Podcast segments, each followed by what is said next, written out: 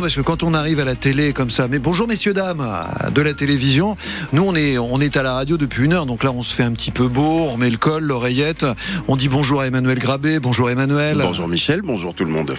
On évoquera les petits trésors qu'on a à la maison. Oui, c'est ça, ceux qu'on a pu chiner dans des braderies, des foires à tout, euh, des vides greniers. Est-ce que, euh, voilà, le bel objet que vous montrez, est-ce que vous en trouvez régulièrement, vous, dans ces brocantes?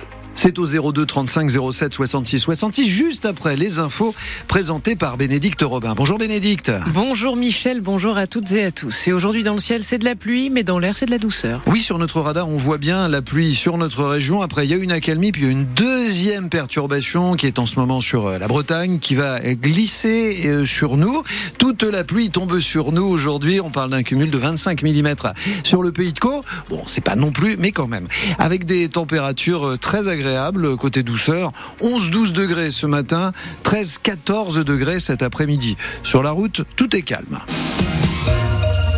La communauté juive de Rouen prépare un hommage aux victimes du Hamas. Un repas de Shabbat pour demain et samedi à la synagogue de Rouen, où hier déjà des fidèles se sont réunis pour suivre l'hommage national présidé par le chef de l'État Emmanuel Macron aux Invalides à Paris, hommage aux 42 victimes françaises de l'attaque terroriste perpétrée par le Hamas sur Israël le 7 octobre dernier, faisant plus de 1100 morts. Reportage à la synagogue de Rouen, Christine Wurtz. Corinne a regardé l'hommage du président tout en épluchant des légumes pour le couscous de Shabbat à la synagogue. Monsieur Macron était le premier, donc euh, c'est plutôt bien, on est assez content. Et puis le discours était plutôt euh, très transparent et très, très juste en fait. Un discours réconfortant pour la communauté juive de Rouen qui s'apprête à se retrouver autour d'un repas dans la salle commune en mémoire des victimes du 7 octobre et des otages, même si ses membres y pensent tous les jours, confie Natacha Benaïm, la présidente. Tous les jours, dans notre prière quotidienne, on prie pour eux. Shabbat, on pense à eux, on prie pour eux. Je veux dire, c'est euh, de tout instant. Aux abords de la synagogue, on a accroché des rubans jaunes comme un symbole. Bon, c'est pas grand-chose, mais au moins c'est aussi se rappeler qu'il y a des otages pour l'instant qui sont dans des tunnels, en train de souffrir. Il y a un bébé qui a fêté son anniversaire.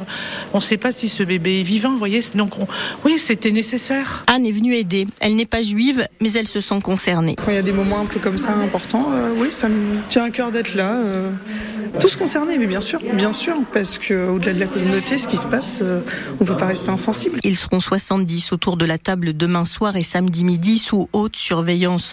Une communauté soudée autour de l'espoir de voir libérer les 130 otages juifs encore aux mains du Hamas. 136 personnes précisément, dont trois otages français. 31 personnes parmi ces 136 otages sont mortes d'après l'armée israélienne, laquelle prépare une offensive terrestre dans le sud de Gaza où sont réfugiés une majorité d'habitants de l'enclave palestinienne palestinienne. La riposte israélienne aux attaques du 7 octobre a fait plus de 27 000 morts palestiniens, d'après les autorités du Hamas. On attend toujours la suite et la fin du gouvernement. A priori aujourd'hui, et on sait déjà que ce sera sans François Bayrou. Le président du Modem était pressenti pour euh, une entrée au gouvernement, mais non, a-t-il dit, faute d'accord sur la politique à mener. L'exécutif se refuse à parler de crise politique, mais c'est un soutien majeur de la majorité relative qui dit haut et fort son désaccord.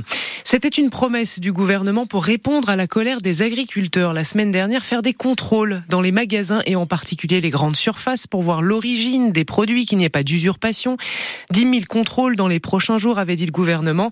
Mais en parallèle de ces contrôles menés par la répression des fraudes et la protection des populations, nous, consommateurs, pouvons aussi jouer un rôle. C'est ce que nous dit Anne-Marie Griffon-Picard, la directrice départementale de la protection des populations de l'heure. Il y a une plateforme qui peut être téléchargé sur les portables qui s'appelle Signal Conso et qui permet à tout consommateur de faire un signalement dans quelques domaines que ce soit. Quand un consommateur s'aperçoit qu'il y a un étiquetage aberrant, il peut signaler sur cette plateforme-là. L'ensemble des signalements ensuite sont examinés et sont traités en fonction de leur priorité, de leur importance. C'est un outil qui est très très utile. Et l'exploitant qui peut être visé par un signalement en prend connaissance et peut remédier, notamment dans le cas de négligence, et remettre euh, en conformité euh, ces pratiques. Les négligences doivent être corrigées. Après, il y a bien évidemment des enquêtes qui peuvent être menées sur des fraudes beaucoup plus euh, intentionnelles. Souvent, c'est caractérisé par des délits. Et là, il y a à la fois des procédures administratives et judiciaires qui sont mises en œuvre, qui peuvent aller pour les pratiques commerciales trompeuses à deux ans d'emprisonnement avec sursis, 300 000 euros d'amende et 10% du chiffre d'affaires sur décision de justice. Anne-Marie Griffon-Picard, la directrice départementale de la protection des populations de l'heure avec Laurent Philippot. La police lance un appel à témoins après un accident mortel à Elbeuf. Vendredi dernier, vers 8 heures du matin, deux voitures se sont rentrées dedans. Côte de Bourtroule d'un homme de 45 ans est mort. Une jeune femme de 18 ans a été grièvement blessée. Deux autres personnes ont été légèrement blessées. Si vous avez des informations sur cet accident, vous pouvez contacter la police nationale. Le parquet de Paris a ouvert une enquête après la plainte déposée par Judith Godrèche pour viol contre le réalisateur Benoît Jacot. La comédienne dénonce une emprise du réalisateur avec qui elle a entretenu une relation de plusieurs années à partir de ses 14 ans alors que lui en avait presque 40. L'enquête est confiée à la brigade des mineurs pour viol sur mineurs par personne ayant autorité mais aussi pour violence par concubin Mathilde Lemaire. Sur le début des viols qu'elle dénonce, Judith Godrèche avait moins de 15 ans. La peine encourue pour de tels faits, 20 ans de réclusion. Après avoir repéré l'adolescente en casting, l'avoir dirigée sur un plateau, Benoît Jacot a vécu avec elle, sous le même toit. Les parents de l'actrice à l'époque n'ont pas empêché cette relation. Il y a 13 ans, dans une interview face caméra, Benoît Jacot reconnaissait le caractère illégal de cette relation passée. C'est forcément une transgression, ne serait-ce qu'au regard de la loi, euh, on n'a pas le droit en principe. Donc euh, une fille comme euh, cette Judith qui avait en effet 15 ans, et moi 40, j'avais pas le droit. Mais ça, alors, elle avait rien à foutre. Et même elle, ça l'excitait beaucoup, je dirais. D'une certaine façon, faire du cinéma est une sorte de couverture, au sens où on a une couverture pour tel ou tel trafic illicite. Euh, c'est une sorte de couverture pour des mœurs de ce type-là.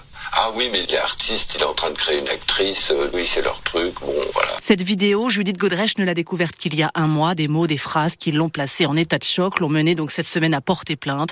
Aujourd'hui, le réalisateur nie fermement les accusations de l'actrice. La brigade de protection des mineurs va maintenant enquêter, même si, étant donné la période évoquée dans la plainte et les délais fixés par la loi, il est très probable que ces faits soient prescrits. Et même si c'est prescrit, la comédienne dit vouloir aller au bout de sa démarche pour les autres. Et je vous conseille de regarder la série Icon of French Cinema de Judith Godrèche qui évoque cette situation disponible sur le replay d'Arte actuellement. Il est 7h07 sur France Bleu et le hack est éliminé de la Coupe de France de football. Battu 3 à 1 par Strasbourg hier soir en huitième de finale, les Havrais avaient été fragilisés en défense par les absents réduits à 10 en fin de rencontre. Ils sortent déçus et nous avec, sachant que c'est en plus la première défaite des Ciels et Marines en cette année 2024. Et c'est comme ça, tranche Luke Elsner, l'entraîneur vrai. On n'a jamais parlé d'une série euh, d'invincibilité euh, sur, les quelques matchs qu'on a joués euh, sur le mois de janvier. Donc c'est une histoire tout à fait annexe. Où il y a une défaite, une élimination. Aujourd'hui, de toute façon, il n'y avait pas le choix. Une, une des équipes devait être éliminée. Ça s'est passé comme ça, mais ça ne change rien à notre capacité à remporter notre match de dimanche à la maison dans des conditions que l'on connaît. On est content de retrouver notre stade quand même parce que ça fait un paquet de journées à l'extérieur et de voyages et on a hâte de retrouver nos supporters. Luca Elsner, l'entraîneur du HAC avec François Manoury qui retrouvera donc ses supporters dimanche la réception de Rennes en championnat. Mais on peut encore croire à l'exploit avec le FCR ce soir qui joue son huitième de finale de Coupe de France à Diochon face à Monaco. Hier, ce sont les amateurs du Puy Foot 43 Auvergne qui se sont qualifiés en battant le Stade Lavallois. Alors pourquoi pas les Rouennais qui battraient des Monégasques? On suivra ça en intégralité des 20h45 sur France Bleu Normandie. Et si vous voulez aller au stade, on a des places pour vous, n'est-ce pas Michel? Oui, elles sont là les places. Regardez, deux billets pour ce soir. Oui, il y a bien deux billets. Je les montre à, à tout le monde. C'est pas pour moi, c'est pour vous. Vous allez pouvoir les gagner avant la fin de cette émission. Je sais pas, je dirais peut-être vers euh, vers 8h25 par là. C'est bien 8h25, ça vous va Ça correspond pour tout le monde OK, d'accord. À tout à l'heure les dernières places pour le match face à Monaco à Rouen au stade Diochon.